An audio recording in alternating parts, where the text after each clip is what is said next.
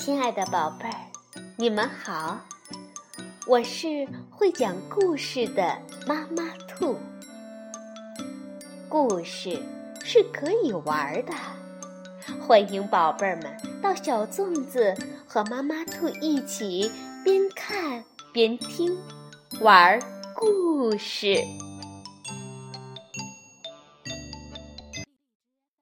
宝贝儿，晚上好，欢迎收听。妈妈兔的花样故事。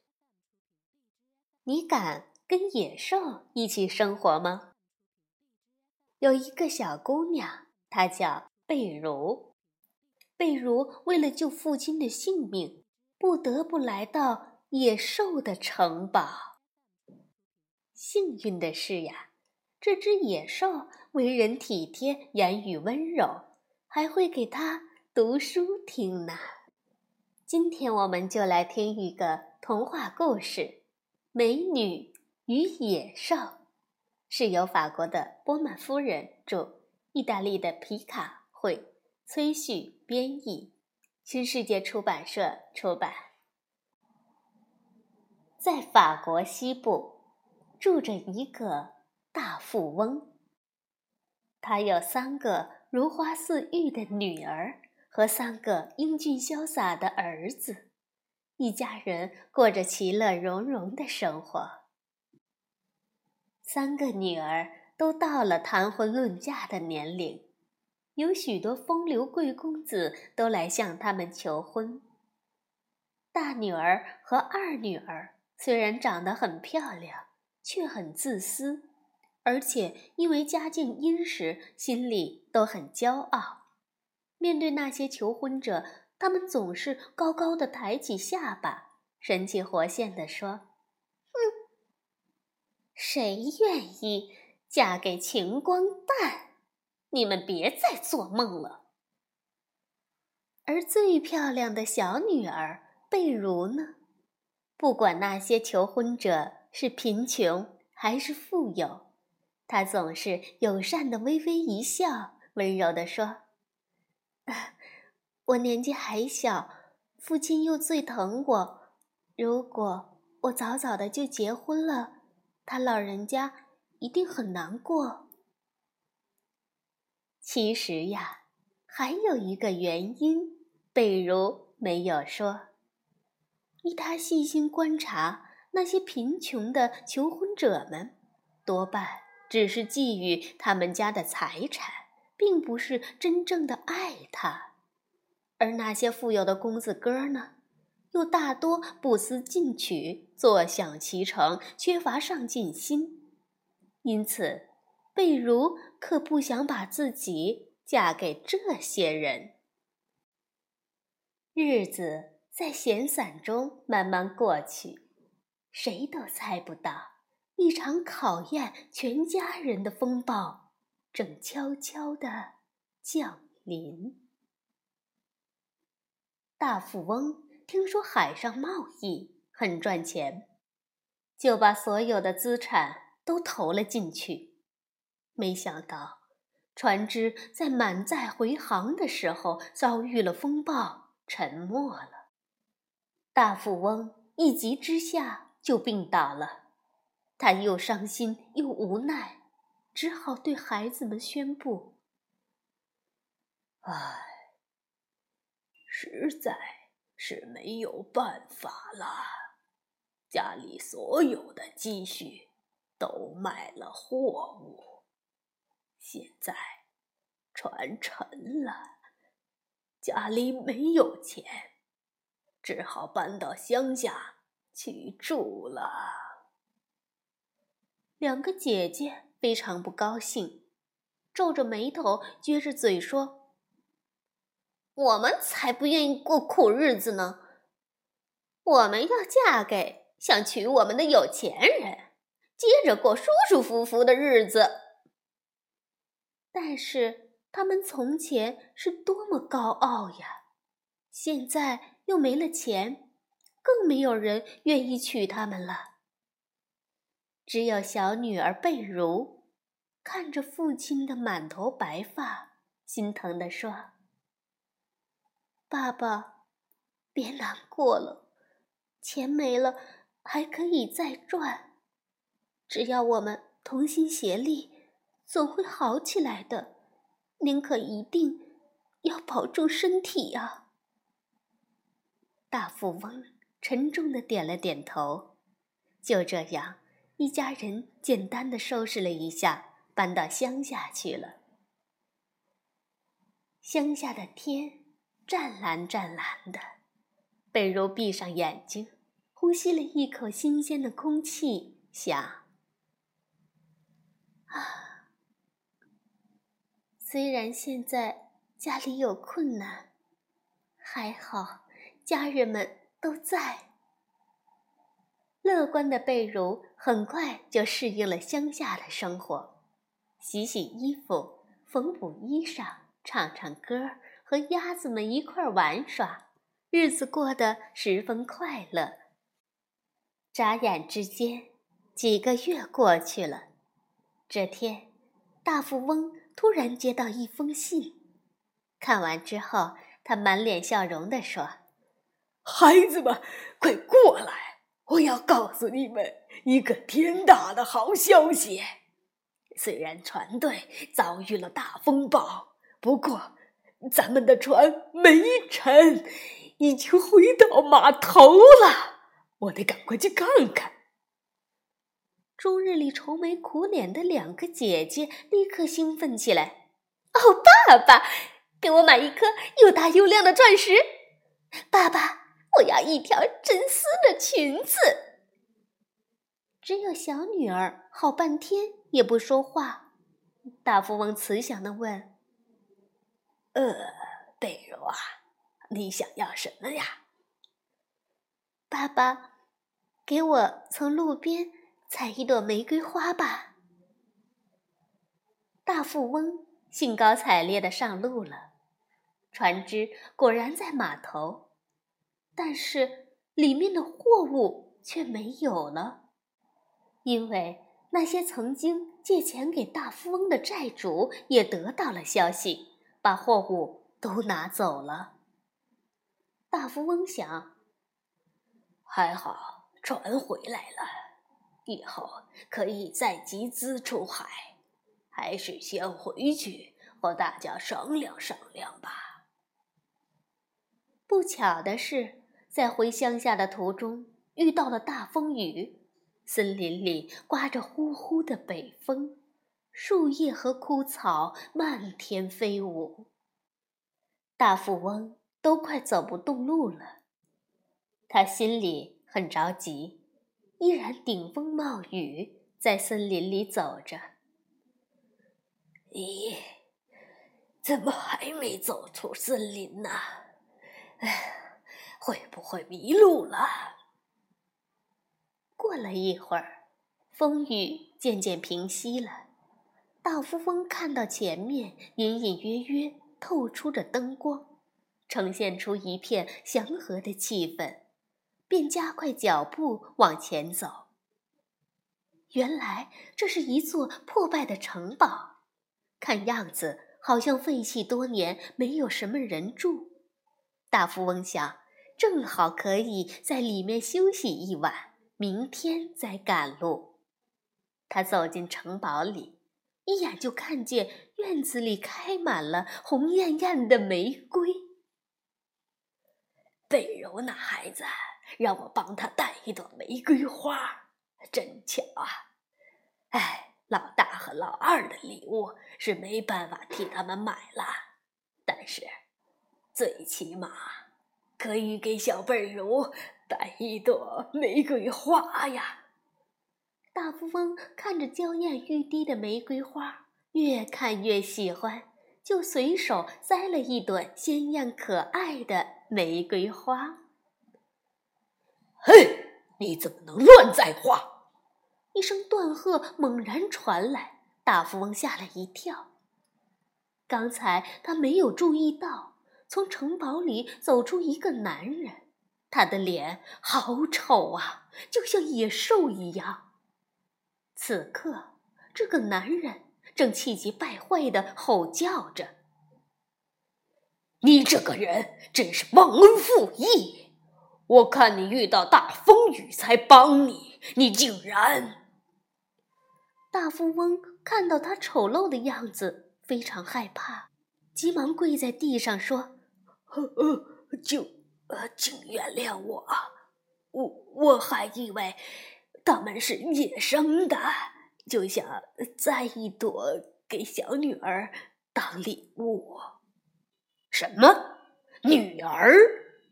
野兽一听到这两个字，就转了转眼珠。故意装出凶巴巴的样子说：“好吧，我原谅你，但是你必须送一个女儿给我。”啊？什什么？大富翁多希望是自己听错了。给你三个月的时间，回去好好准备吧。如果没有一个女儿愿意来，当心你的小命！野兽依然装出不容置疑的语气。大富翁回到家里以后，把码头的情况和在森林里遇到的事儿一一告诉了孩子们。大女儿和二女儿听到后，纷纷说：“哼，您都没给我们带礼物，我才不去野兽那儿。”就是，都是贝如不好。如果不是他要玫瑰花，爸爸怎么会遇到这种事儿？大富翁当然也舍不得女儿离开，禁不住老泪纵横。唉，让野兽把我杀了，就没事了。贝如急忙说道。爸爸，您别伤心了，我去。此事都是因我而起，当然应该我去。贝如也舍不得离开父亲，他流着泪，勇敢地前往森林中的城堡。一路上，贝如又劳累又紧张。听父亲说，那个男人长得像野兽，他会不会奴役自己呢？然而，城堡里静悄悄的，到处都收拾得非常整齐，摆满了美味的佳肴，好像在等着贝如到来。野兽蒙着脸。来到贝如身边，问道：“姑娘，你肯定听说了，我长得很丑，你难道不害怕吗？”“我当然害怕，但是为了爸爸，我还是决定过来。”“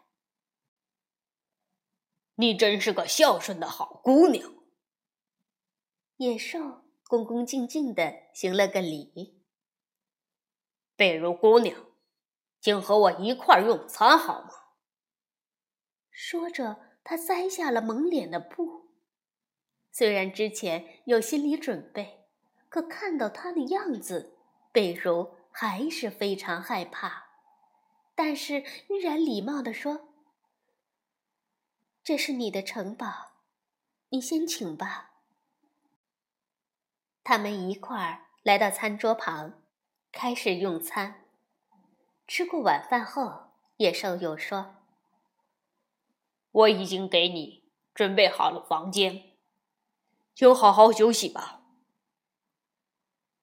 从这天开始，贝如就在城堡里住了下来，有时在屋里看看书，有时在院子里散步。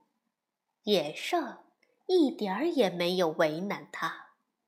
他们相敬如宾，相处的非常愉快。突然有一天，野兽伤心的来到贝如的房间，用手捂着脸，垂着头说：“你是不是觉得我的样子很可怕？”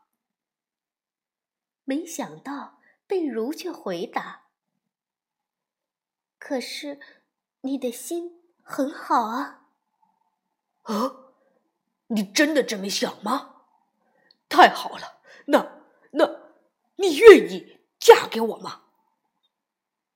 贝如吃了一惊，她可没想过自己要嫁人呢。况且，这，我，嗯，你的确是个好人，可是，唉，我明白了。野兽听了很伤心，无精打采的走了出去。虽然贝如拒绝了他，可他并没有灰心，依然一如既往的对贝如好，每天朗诵诗歌给贝如听，做可口的饭菜给贝如吃，看着贝如站在阳台上，优雅的给鸟儿们喂食。直到有一天。贝如终于被野兽的真诚打动了，对他说：“嗯，关于婚事，我想回家跟爸爸商量一下，请给我一个星期的时间，好吗？”真的，你可一定要回来呀！野兽又是高兴又是担心，贝如。终于愿意嫁给他了，他真是太激动了。可是他也担心，这只是贝如离开他的借口，心情真是复杂极了。放心吧，我说过会回来，就一定会回来的。在第八天的早上，你会看到我的。如果。你不回来，我会想你的。野兽从手上摘下戒指，交给贝如。在你入睡之前，把这只戒指放在卧室的桌子上。明天早晨就回到家了。第二天早晨，公鸡在窗台上喔喔的啼叫着，小狗好像知道主人回来了。也跟着大公鸡汪汪的叫着。贝如睁开眼睛一看，哇，这不正是自己日思夜想的家吗？大富翁看见小狗冲着贝如的房间叫，心想：是不是小女儿回来了？他急忙走过来，贝如。真的是我的贝如啊！爸爸老了，以为再也见不到你了，果然是你回来了。一家人终于见面了，大家都很高兴。贝如把发生的事情一一讲给大家听，然后大家来到楼下的大厅里，准备吃早饭，这才发现。客厅里有个古香古色的大箱子，里面堆满了让人眼花缭乱的珠宝和价格不菲的丝绸。贝柔知道这肯定是野兽送给他的礼物，会心的一笑，说道：“爸爸，他可真是个好人呢。其实我这次回来是想和您商量。”嫁给他的事，大富翁笑着点了点头。可是两个姐姐却酸溜溜地说：“哎，真是可惜，我才适合带这些珠宝呢。嫁给他有什么好？长得那么难看。”贝如没有理会姐姐们的冷嘲热讽。依然把珠宝和丝绸分给他们一些，没想到两个姐姐抚摸着这些东西，反而更加贪婪了。他们偷偷的商量：“他哪点好？凭什么得到这些财富？有了，如果贝柔没在约定的时间赶回去，野兽一定会很生气，说不定会把他赶出城堡。”这样一来，我们就可趁虚而入了。于是姐姐们假装和气的说道：“呃，贝柔，你这么孝顺，就在家里多住一个星期吧。你不在的时候，爸爸可想你呢。